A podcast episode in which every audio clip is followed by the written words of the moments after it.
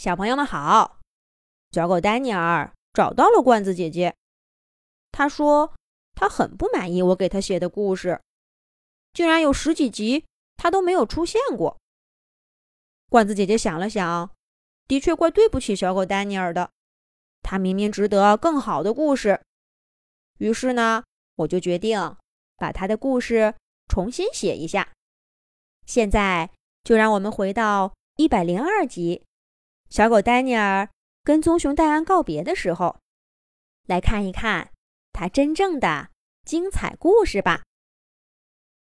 天亮了，小狗丹尼尔重新站在挂着雪花的树林里，雪地上反射着阳光，刺得他睁不开眼睛。背后的洞穴里，依稀传来母熊戴安的呼吸声。丹尼尔扭回头。用爪爪刨开地上的雪，拱出些土来，轻轻地把洞口封住，又小心翼翼地拂去自己留下的脚印儿。这是他答应戴安的，总不能人家好心收留了自己，反而给人家找麻烦。谢谢你，戴安，谢谢你，在我无助的时候。让我在你温暖的洞穴里住了一个晚上。谢谢你的故事。你知道吗？听了你的故事，我不那么害怕了。虽然这里对我来说是个陌生的地方，可是有谁说，在陌生的地方一定不会有奇遇呢？就像你一样，我一定能想出办法找到婷婷的。这些话本来该昨晚对你说，可是你讲完故事就睡着了。祝你好梦吧。明年春天，明年春天，我一定已经不在这儿了，但我会永远记住你这个朋友的。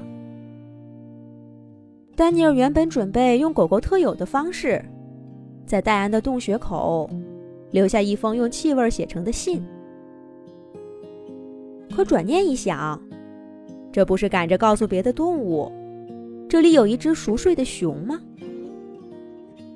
虽然棕熊在森林里几乎是无敌的，可万一引来的是更强壮的同类呢？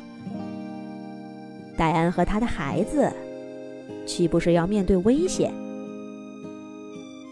就算只是些小动物，吵醒了他也不好啊。戴安昨天都说了，在沉睡中，他的身体只需要消耗一点点能量。他在深秋狂吃了一肚子的东西，足够帮助他撑过冬天，再顺利的生下宝宝。可要是中途醒了，事情就麻烦了。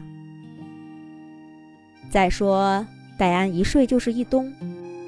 等他能读到这封信的时候，丹尼尔的味道早就被森林里的冬天给深深的埋住了。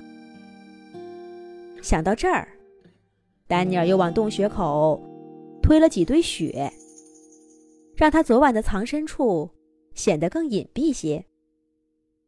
现在不管是谁经过这儿，都只会把它当成一个平平无奇的雪堆。看都不会看上一眼的，丹尼尔这才放下心来，把鼻子贴在雪堆上，轻轻地说了上面的一番话。戴安睡得熟熟的，没有给出一点回应。不过丹尼尔相信，棕熊朋友懂他的心意。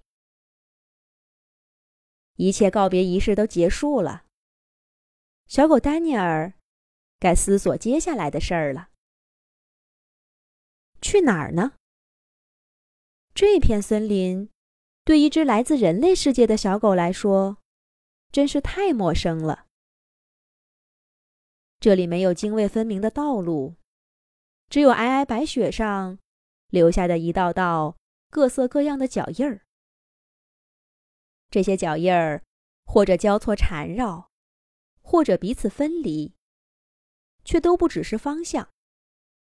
在这里，你想知道哪里是北方，就只能抬起头，看看铅灰色的天空和惨白的太阳，或者静静的听从你内心的声音。可是知道了又怎么样呢？丹尼尔仿佛突然被丢进幻想的世界里，他说不清楚自己是从哪儿来的，要到哪儿去。他同他熟悉的世界唯一的链接，就是那个简陋的飞机场。可他并不知道下一班飞机的时间，更想不出什么办法骗过人类的眼睛，堂而皇之的第二次混上飞机。小狗丹尼尔被放逐了，棕熊戴安带给他的温暖。渐渐的，在寒风中冷下去，连带着那些莫名其妙的信心。怎么办呢？就在这时候，不远处传来两个尖细的声音：“喂，你瞧那只狼，在雪地里傻站着，不会是脑子有什么问题吧？”“对呀。”现在是冬天，狼不是该成群吗？我看这家伙，八成是让家里给赶出来的。要不就是捕猎的时候掉队了，人家没等他。呀，那怪可怜的。听说孤狼都挺惨的。切，你有没有搞错？可怜狼？我看呐。没有什么动物比他们活得更好了。哎，对对对，你觉不觉得这只狼怪眼熟的？我想想，我想想。嘿，这不就是刚才对着那个雪堆嘀嘀咕咕的那只狼吗？没错，没错，就是他。怪不得被赶出狼群呢。这脑子的确不大好。话说到这个程度，丹尼尔就是再笨也知道，这肯定是在说自己呢。是谁在背后笑话别人？不对呀，这两个家伙说的这么肆无忌惮，根本就不怕丹尼尔听到似的。这哪还是背后说？他们是谁呢？下一集讲。